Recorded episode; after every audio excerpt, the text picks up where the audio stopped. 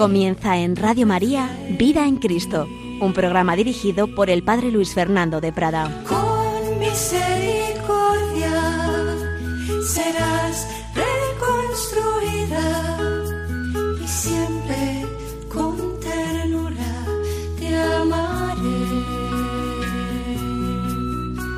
Así dice el Señor. Un cordialísimo saludo, muy querida familia de Radio María. Vida en Cristo, vida en el Espíritu Santo, vida como hijos de Dios, como hijos de María, como miembros de la Iglesia llamados a la santidad. Esa es nuestra vocación, responder al amor de Dios. Pues aquí estamos en una nueva edición de este programa Vida en Cristo que va tratando los diversos temas de la doctrina católica aplicados a nuestra vida espiritual. Lo que creemos no es para que se quede ahí en la cabeza, sino que es para vivirlo.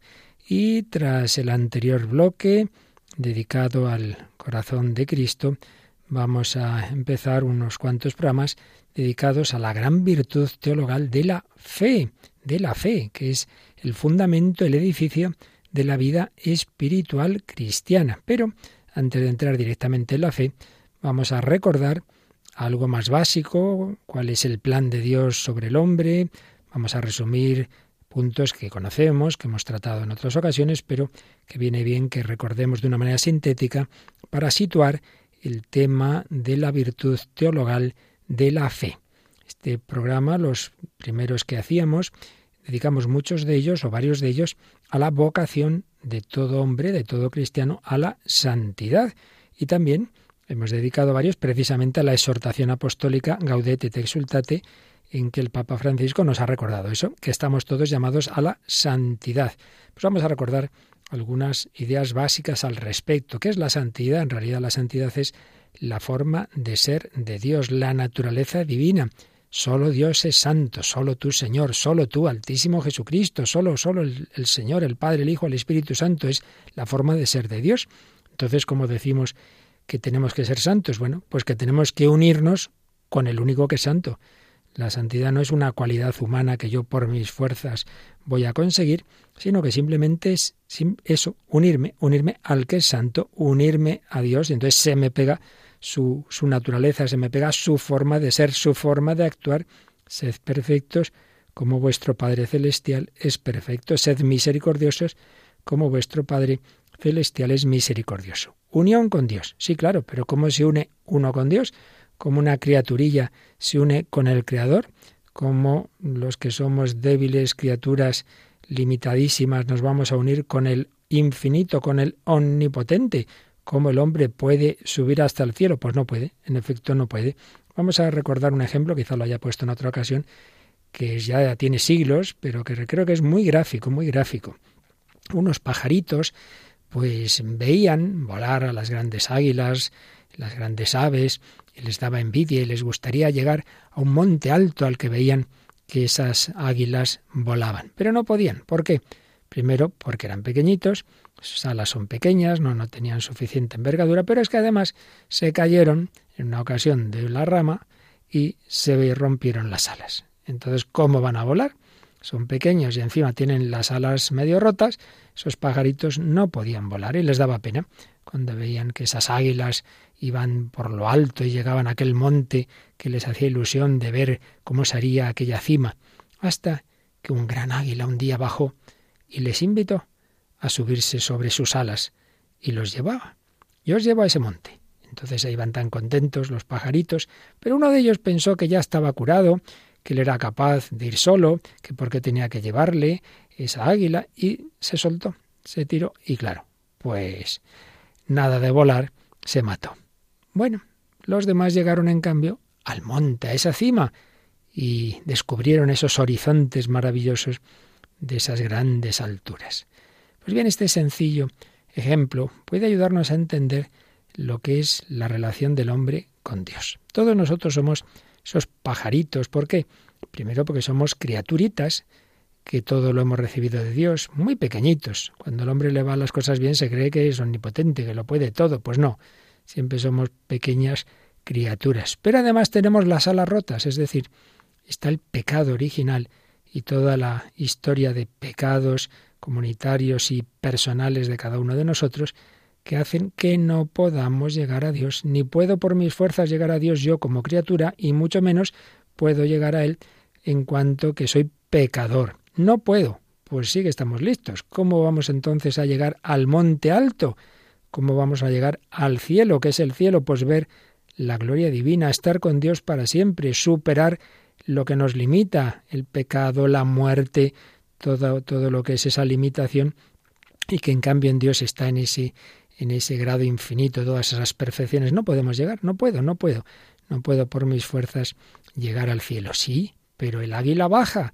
¿Qué quiere eso decir? Dios se ha hecho hombre, Dios que es familia, Padre, Hijo y Espíritu Santo, nos ha creado por amor y cuando nos hemos roto las alas, el Padre envía a su Hijo, el águila divina, envía a su Hijo para invitarnos a ir sobre sus alas. Y en Jesús podemos llegar al Padre en, el viento del Espíritu Santo. Podemos, podemos llegar a esa cima, a ese monte, a la Jerusalén celestial, pero el único camino es dejarse llevar por Jesús, entrar en ese ascensor, entrar en esa cabina maravillosa que es el corazón de Cristo, que está movido por un, un combustible estupendo que es el amor del Espíritu Santo. Entonces, si yo me dejo llevar por Jesucristo, entonces sí, yo soy el camino, la verdad y la vida, llego al Padre. Nadie va al Padre sino por mí. Pero si el pajarito se creía muy listo y dice, no, no, no, no, yo por mis fuerzas, yo, yo a mi aire, yo voy a Dios a mi aire, pues no llega, se cae de nuevo. Y esa es la imagen de, ese pájaro que que no se quería dejar llevar por el águila. No podemos llegar a Dios por nuestras fuerzas. Somos débiles criaturas pecadoras. Necesitamos dejarnos llevar. Sí, hay que poner de nuestra parte ante todo eso, fiarnos de Dios y dejarnos hacer por Dios y dejarnos conducir y hacerle caso a Él. Así que ese es el camino, la humildad, la confianza y recordemos ese ejemplo, esos pajaritos pueden llegar a la cima, pero si se dejan llevar por el águila. Bien, pues este es el, camino, dejarnos llevar por Jesucristo, por el Espíritu Santo, y así unirnos con la Santísima Trinidad.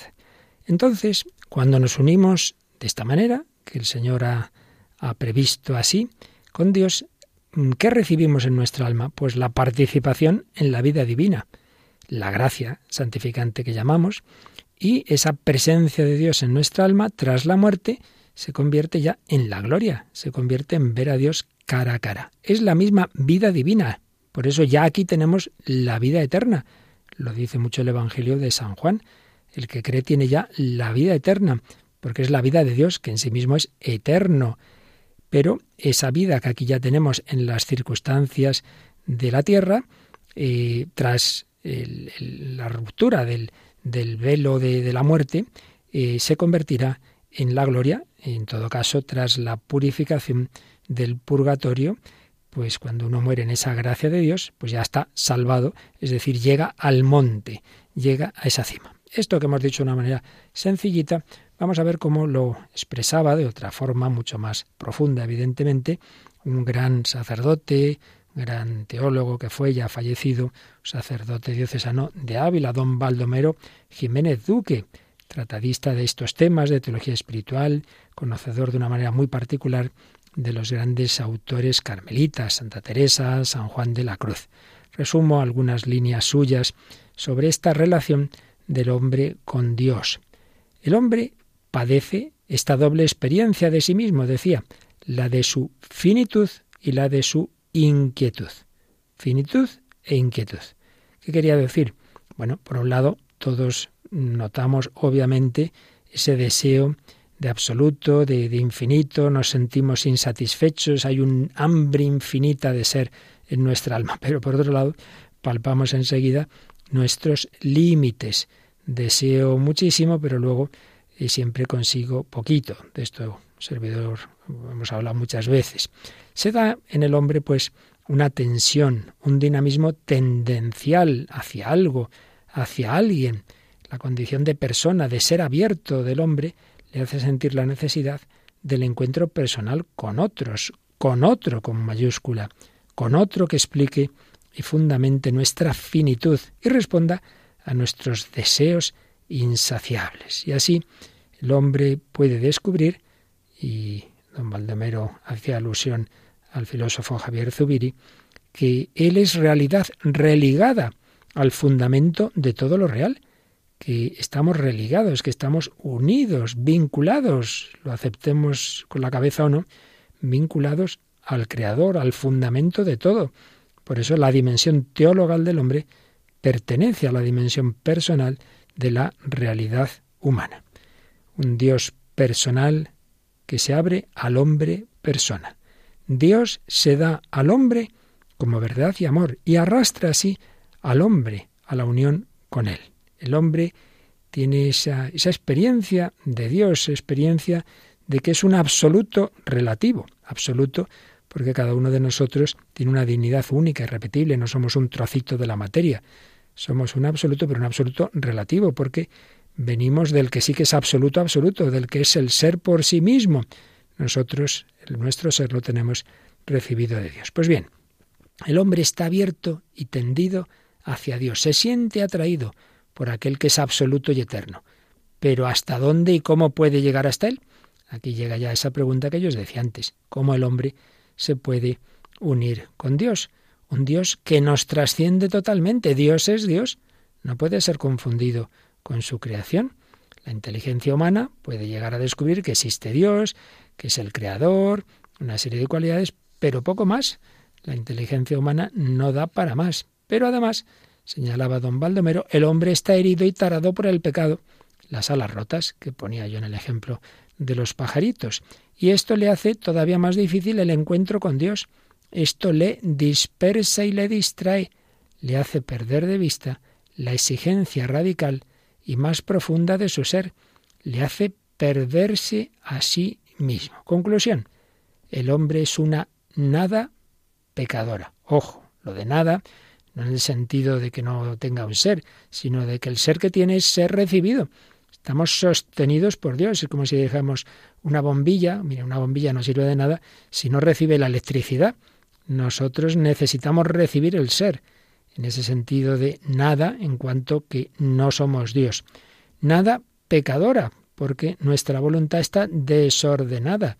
El hombre quiere realizarse por sí mismo al margen de Dios, incluso rechazando a Dios. Por tanto, pues concluía don Baldomero lo mismo que os decía yo antes. Sí, queremos unirnos con Dios, pero no podemos. Sí, pero Dios sí quiere. Dios ha querido llevar adelante su plan de amor y se ha dado, se ha revelado al hombre de una manera maravillosa. Es la revelación. La revelación judío-cristiana es una revelación vital, es participación, es comunión de vida. Dios y el hombre, que son distintos, pero identificados por su unión en el amor. Dios nos llama a esa unión por amor. El hombre, que ya era imagen de Dios en cuanto hombre, ahora está invitado a ser hijo, amigo y esposo. Como hijo, el hombre puede alcanzar a Dios, descubrirlo, amarlo, desearlo.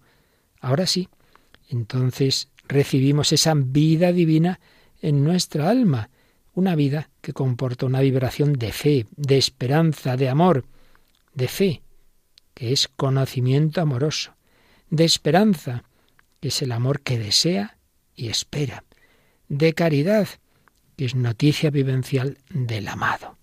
Dios es amor, Dios es luz, sí, una luz de suyo inaccesible, Dios es fuego, un fuego secreto para nosotros, pero que se nos ha acercado, se ha revelado en su verbo hecho carne, para que nosotros, al participar en su misma vida, lo podamos conocer y amar participadamente con su mismo conocer y amor. Conocimiento y amor, consecuencia de la vida comunicada, participada.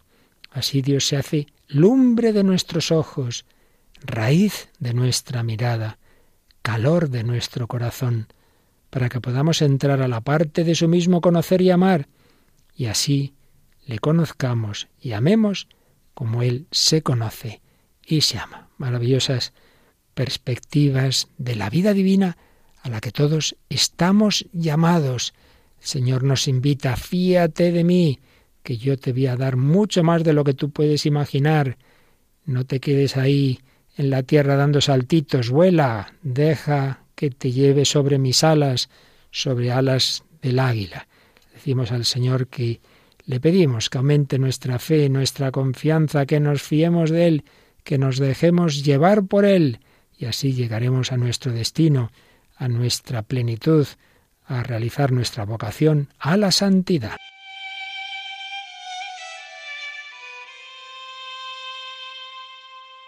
En el centro más profundo de mi ser,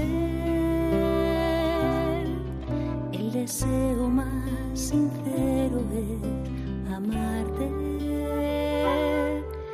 Y aunque no hago el bien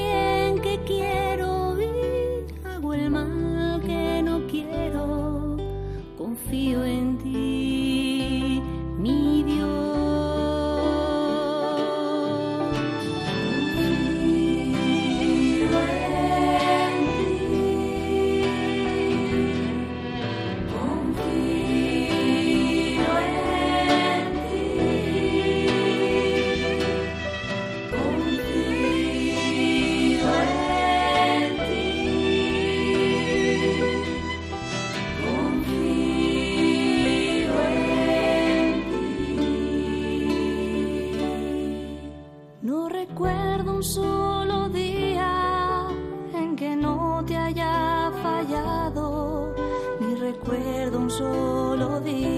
sin tu amor.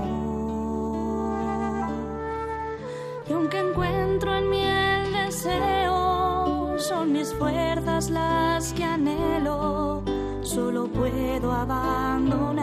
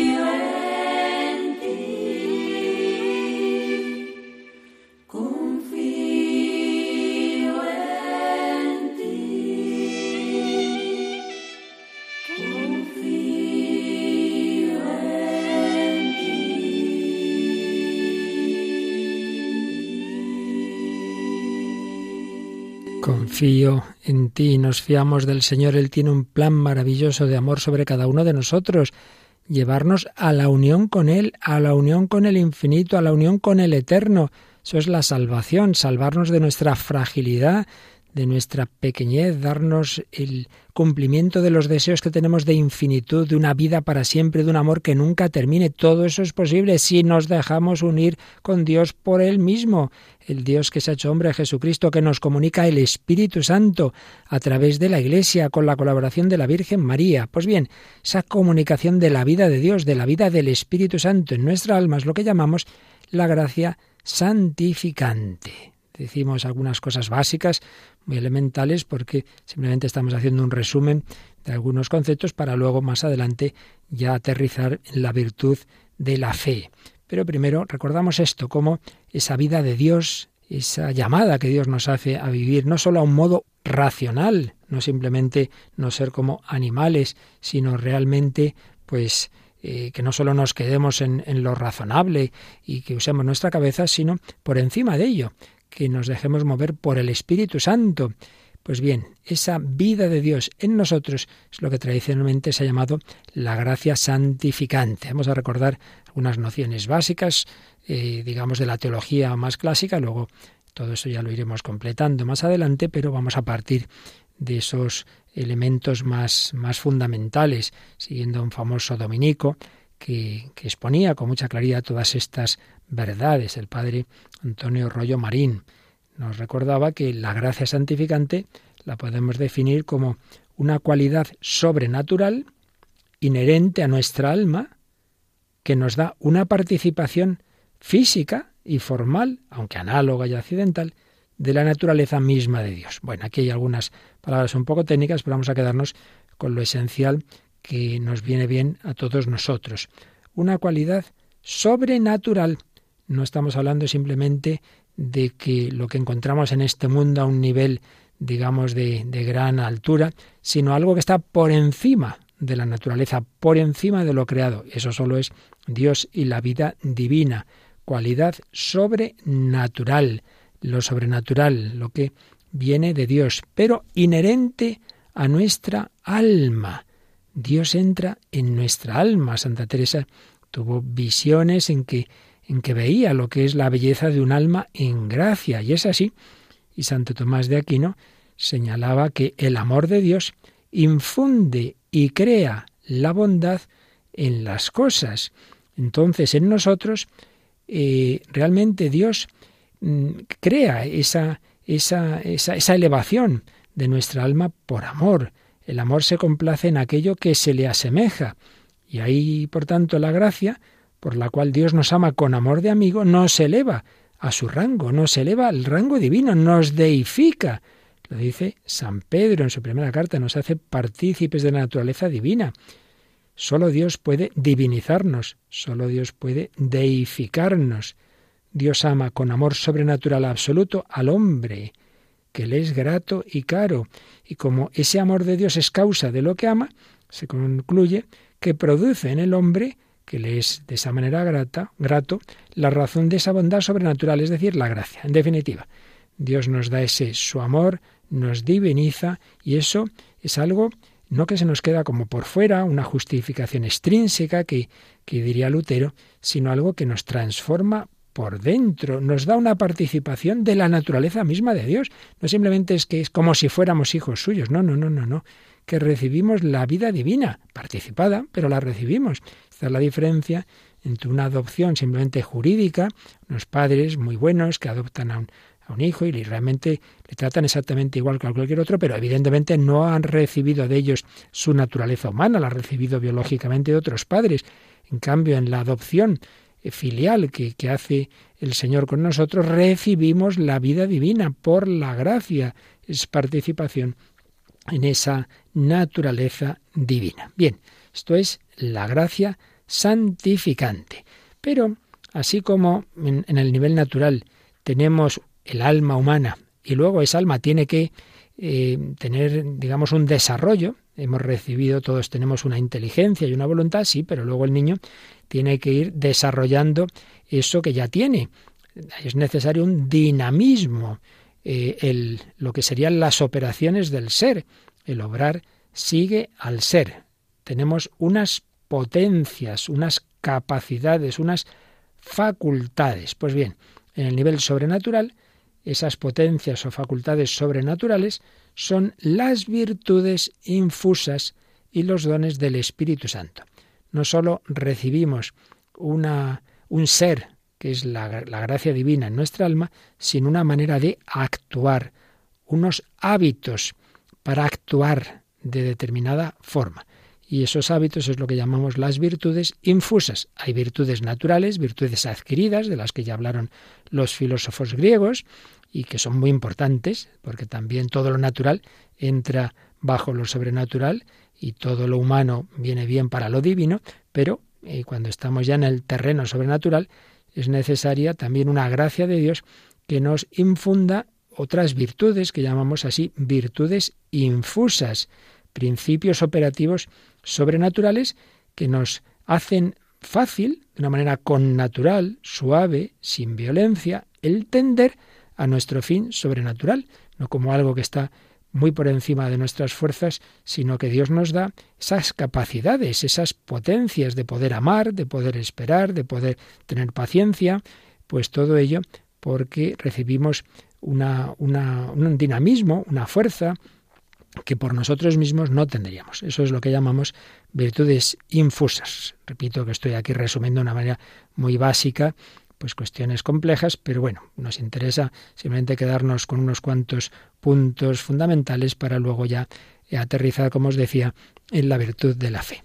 Gracia divina, virtudes infusas y dentro de las virtudes infusas, que son esos hábitos operativos que Dios eh, infunde en las potencias del alma para disponerlas a obrar conforme a la razón iluminada por la fe, dentro, digo, de esas virtudes infusas, eh, se distinguen en dos grandes grupos. Las virtudes teologales, las grandes virtudes teologales, y las demás virtudes infusas, que son virtudes morales, virtudes morales infusas, ciertamente. En primer lugar, las más importantes son las virtudes teologales.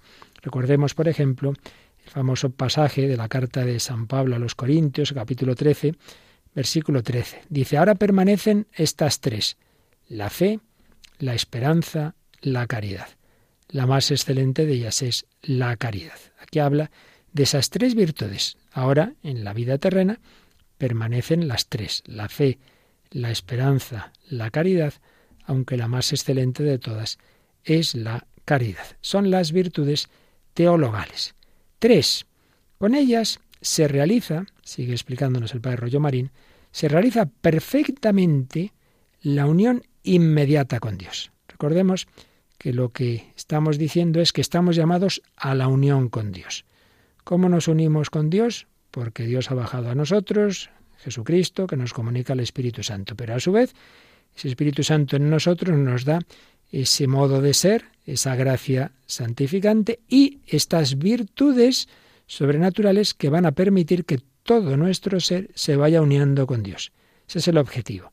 Pues bien, dentro de todo este dinamismo, de una manera muy particular, son las virtudes teologales los que van a unir nuestra psicología con Dios. La fe, la esperanza y la caridad. Se llaman teologales precisamente porque su objeto directo es Dios. Se dirigen a Dios. Virtudes teologales. ¿Por qué la fe, la esperanza y la caridad? Hombre, pues porque la fe nos da a conocer a Dios. Une nuestro entendimiento con Dios. Nos une con Él como primera verdad. La esperanza. La esperanza nos hace desear a Dios como bien supremo para nosotros. ¿Qué esperamos? Pues siempre estamos esperando cosas buenas, que en definitiva se resumen en el amor, en la felicidad, la belleza. Bueno, pues es que todo eso en grado supremo es Dios, el, el verdadero amor, el que nos hace felices para siempre. Es Dios la esperanza. La fe ilumina nuestro entendimiento, la esperanza nos hace desear a Dios como bien supremo y la caridad nos une con Él con amor de amistad, en cuanto infinitamente bueno en sí mismo. Lo más importante para el ser humano es el amor. El amor de amistad es el amor mutuo, mutuamente comunicado, en que el bien del otro es también mi bien, es el tipo de amor entre esposos, entre padres e hijos, se entiende, claro, que, que se lleven como se deben llevar, entre amigos íntimos. Pues bien, ese tipo de amor de amistad Dios lo quiere tener con nosotros. No os llamo siervos, os llamo amigos. Y la virtud que lo hace posible se llama la caridad. La caridad nos une con Dios con amor de amistad. Si yo quiero tener amigos, pues hombre, el mejor amigo, incomparablemente mejor que cualquier otro, es Dios mismo. La caridad nos da ese amor de amistad con Dios infinitamente bueno en sí mismo. La fe, la esperanza y la caridad. Y ya ahí tenemos todo lo necesario. Pero esa unión con Dios, no hay otras perfecciones divinas que no puedan ser alcanzadas mm, por los actos humanos más que bajo la razón de verdad, por la inteligencia, ahí está la fe, o bajo la razón de bien, por la voluntad y dentro de la voluntad, pues el bien en sí mismo, amar a Dios por sí mismo, amar a Dios desinteresadamente, el amor de caridad, o en cuanto que es un bien para nosotros, y ahí está la virtud de la esperanza. La fe, la esperanza y la caridad, las grandes virtudes teologales. Y luego están las demás virtudes infusas, porque si las teologales nos unen directamente con Dios, sí, pero mientras estamos en esta vida, también tenemos que saber relacionarnos con las demás personas, con los bienes materiales, con todos los campos de la vida humana. Y por eso necesitamos que todo lo que hagamos esté movido por esas virtudes teologales y por otras virtudes que son necesarias en el día a día, en el fondo son proyección de esas virtudes teologales, sobre todo de la virtud de la caridad, que es la que debe regir todo. Pero ya digo, luego pues hay que saber relacionarse con los bienes de este mundo, huir de las cosas malas, evitar los vicios, etcétera, y para todo eso están las virtudes morales infusas. Dentro de ellas, pues como os decía, el pensamiento cristiano eh, asume todo lo verdadero que se ha dado en otras reflexiones, como fue la gran reflexión de los filósofos griegos, particularmente Aristóteles y otros, estoicos, etcétera, sobre las virtudes humanas y ahí, particularmente, eh, están lo que llamamos las virtudes cardinales, como bien sabéis, prudencia, justicia, fortaleza y templanza. Y muchos teólogos, y particularmente el gran doctor de la Iglesia, Santo Tomás de Aquino, cuando va haciendo una especie de tratado sobre las diversas virtudes y una clasificación de las mismas, pues las engloba después de las teologales, cuando ya habla de estas otras virtudes humanas o, morales, pues las clasifican basándose en esas cuatro virtudes cardinales, la prudencia, la justicia, la fortaleza y la templanza. Enseguida decimos una palabra sobre todas esas virtudes, pero vamos primero a pedir al Señor que aumente nuestra fe, que le decimos que sí, que creemos en Él. Lo hacemos con esta bella composición del maestro Frisina.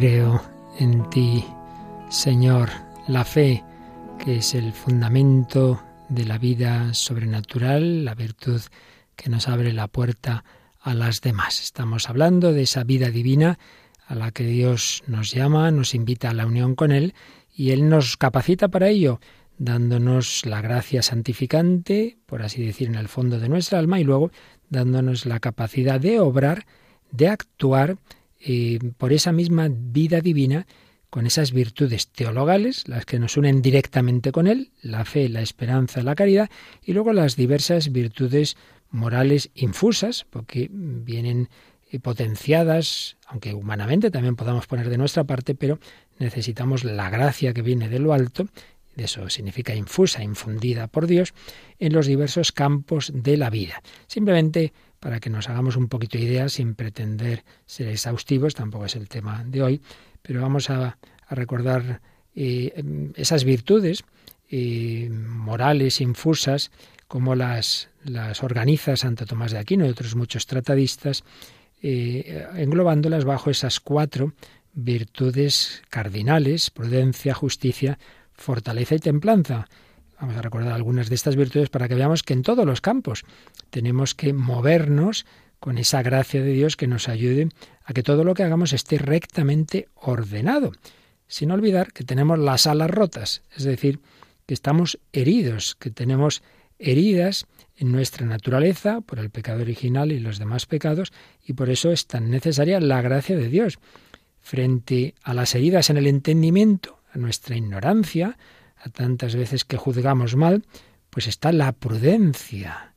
Dios nos da una prudencia sobrenatural que nos ayuda a, a, valorar las cosas bien y a tomar las decisiones que debemos tomar. Pero luego está la malicia de la voluntad, que no nos dejamos llevar por el bien, sino por el mal y no damos a cada uno lo que deberíamos darle y no le tratamos bien. Pues bien, frente a esa malicia está la justicia. Luego, eh, Dios nos ha dado la capacidad de, reaccionar frente a los peligros, frente al mal, y, eso es lo que se llama el apetito irascible, esa capacidad de lucha. Pero ese, ese apetito está también debilitado por el pecado. Entonces tenemos la virtud de la fortaleza, la fortaleza. Ay, si yo soy débil, yo no, no puedo luchar contra las tentaciones, o si me, me asustan ahí que si, que si no reniego me van a hacer esto, lo otro. La virtud de la fortaleza. Y luego contra el desorden de la concupiscencia está la templanza. Bueno, todos tenemos unas tendencias que Dios ha puesto en nosotros hacia lo que necesita nuestro cuerpo, alimento, la bebida, luego pues lo relativo para la conservación de la especie y la comunicación, el orden sexual, todo eso en sí mismo es bueno, pero también está desordenado. Entonces la virtud que nos ayuda a ser dueños de nosotros mismos, a no dejarnos llevar sin más, lo primero que nos apetece es la templanza. Prudencia, justicia, fortaleza y templanza.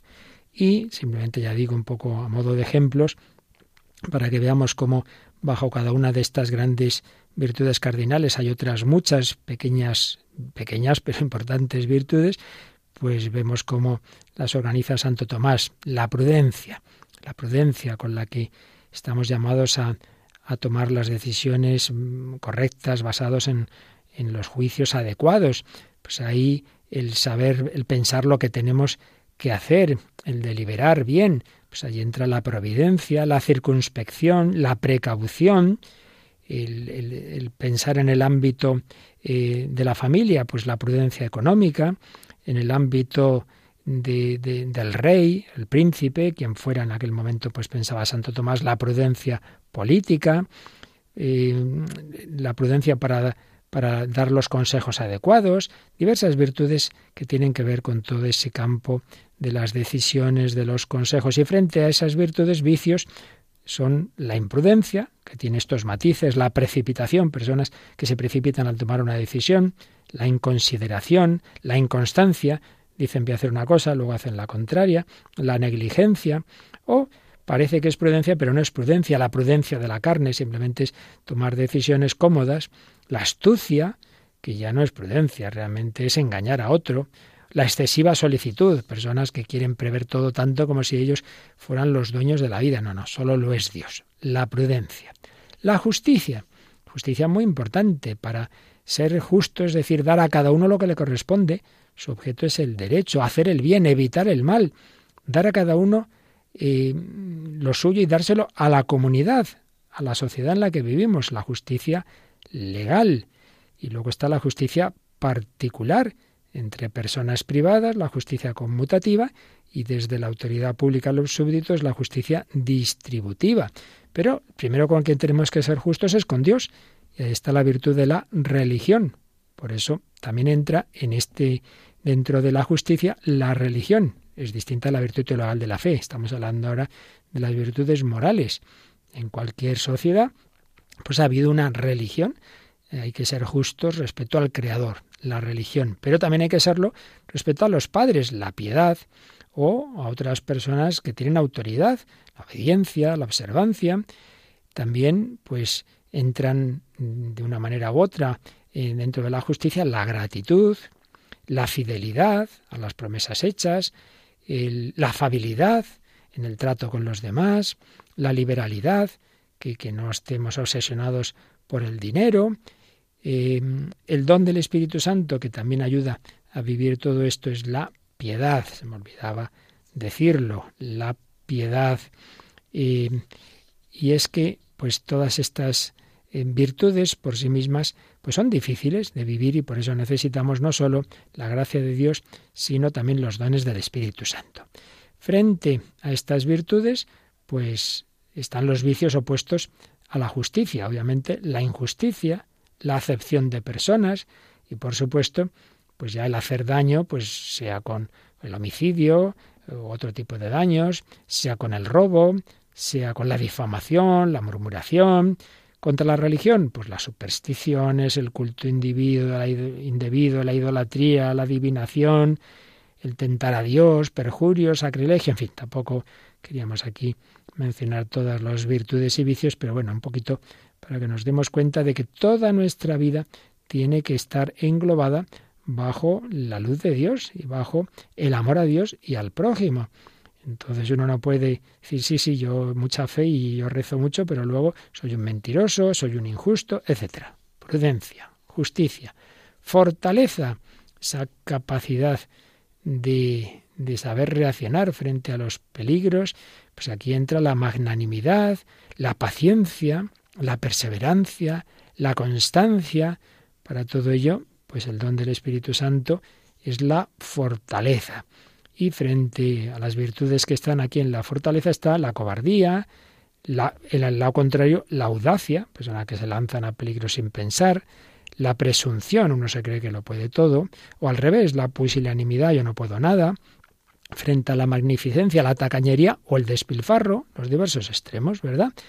En fin, diversas virtudes, diversos vicios. Y finalmente, la templanza, la templanza que regula pues esas tendencias que Dios ha puesto en nuestro ser para que nos conservemos, para que cuidemos la salud, para que nos alimentemos, todo el terreno también de la comunicación del amor y de la vida, en la sexualidad, pues claro, aquí entra la abstinencia, la sobriedad, la castidad, la mansedumbre, la clemencia, la modestia, y frente a todas estas virtudes está la gula, la embriaguez, la lujuria, la incontinencia, la ira, la crueldad, la soberbia, la curiosidad, eh, el lujo excesivo, en fin, diversas virtudes, diversos vicios que simplemente me ha parecido que venía bien mencionar porque todo lo que estamos diciendo y vamos a seguir diciendo de, de, esa vida espiritual a la que Dios nos llama, pues no podemos nunca olvidar que debe afectar a todos los campos de la vida,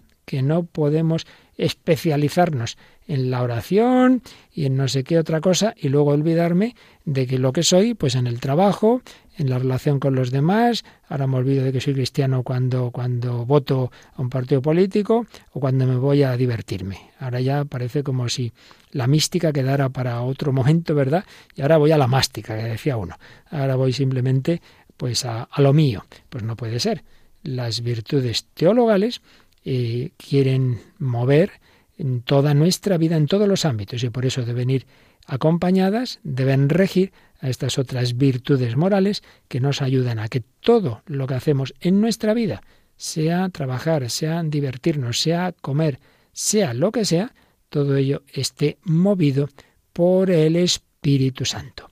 Pero ciertamente todo parte de la fe, que se convierte en confianza en Dios, en esperanza, y que culmina en el amor. Todo parte de la fe, de la fe en las promesas de Dios. De nuevo, pues hacemos un momento de, de oración musical pidiendo al Señor esa fe, que aumente nuestra fe y nuestra confianza en sus promesas.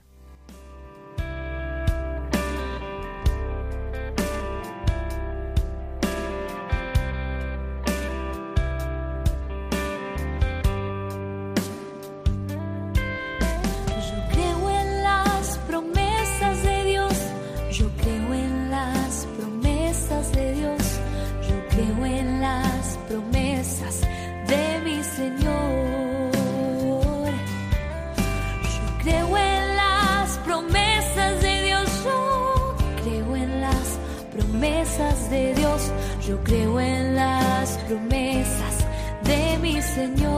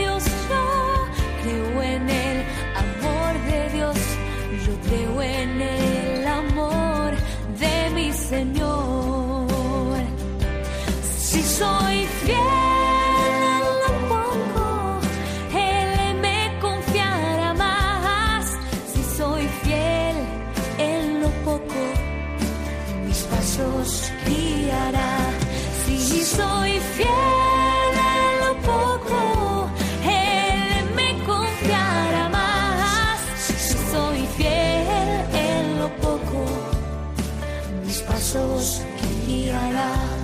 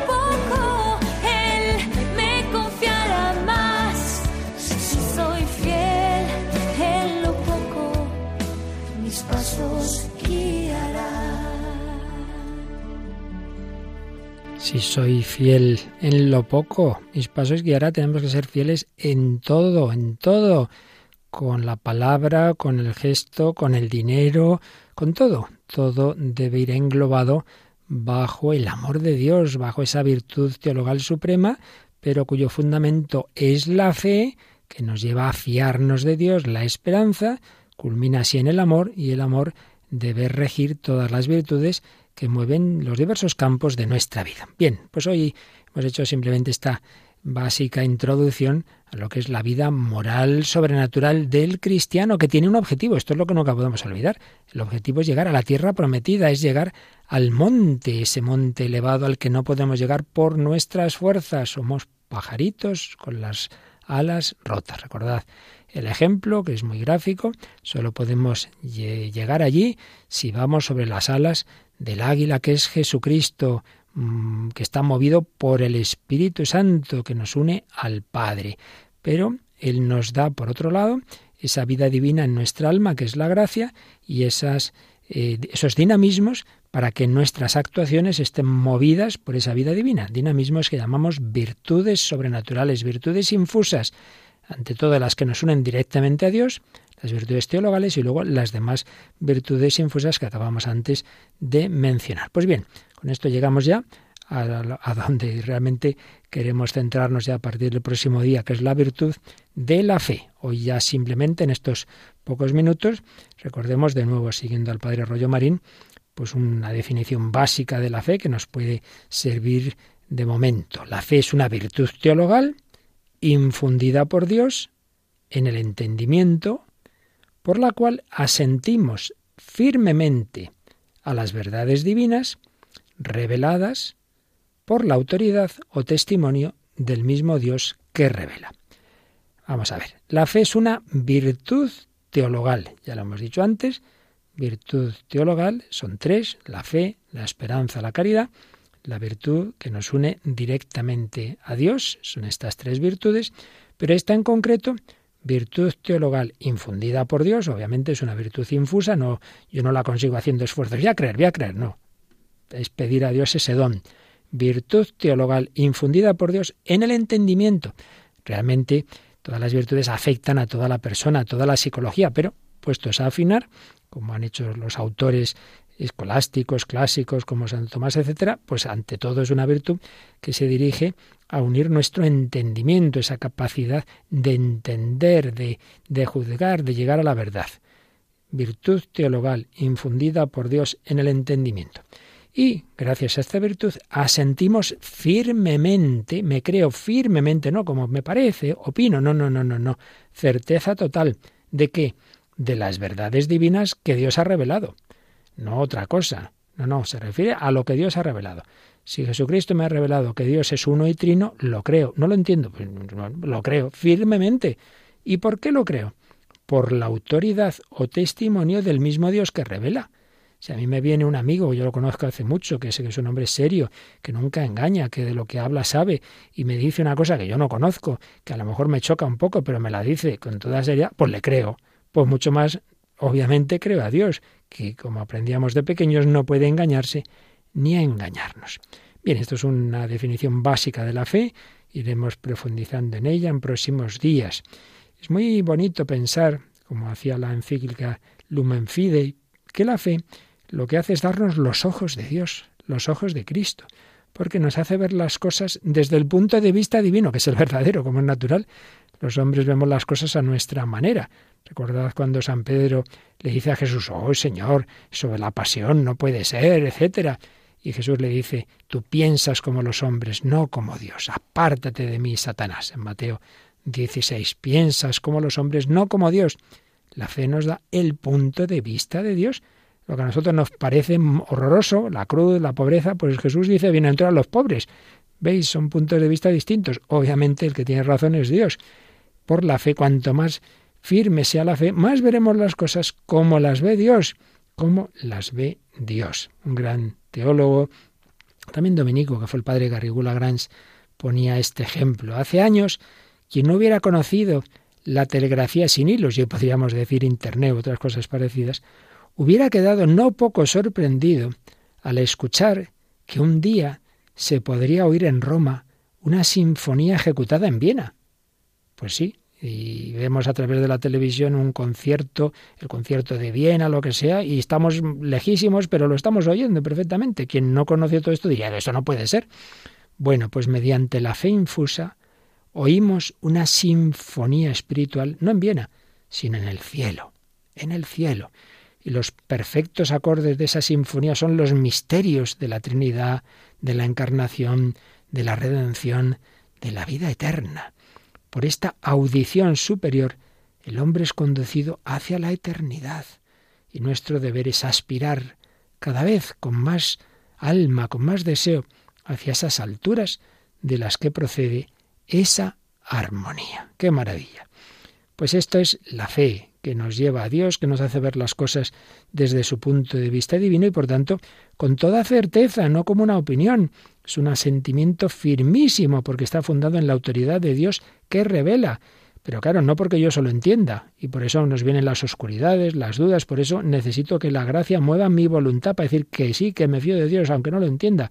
Tú, cállate, el que estás protestando que no entiendes, te fías de Dios, que sabe mucho más que cualquiera de nosotros, por la autoridad de Dios. La fe, que es la primera virtud cristiana, fundamento de todas las demás. Pues seguiremos hablando de la fe y de cómo debemos vivirla, de sus dificultades, de las tentaciones, del valor religioso del acto de fe, pero hoy lo dejamos aquí pidiendo al Señor eso, que aumente nuestra fe, porque queremos amarle, porque queremos vivir desde su amor, desde su misericordia.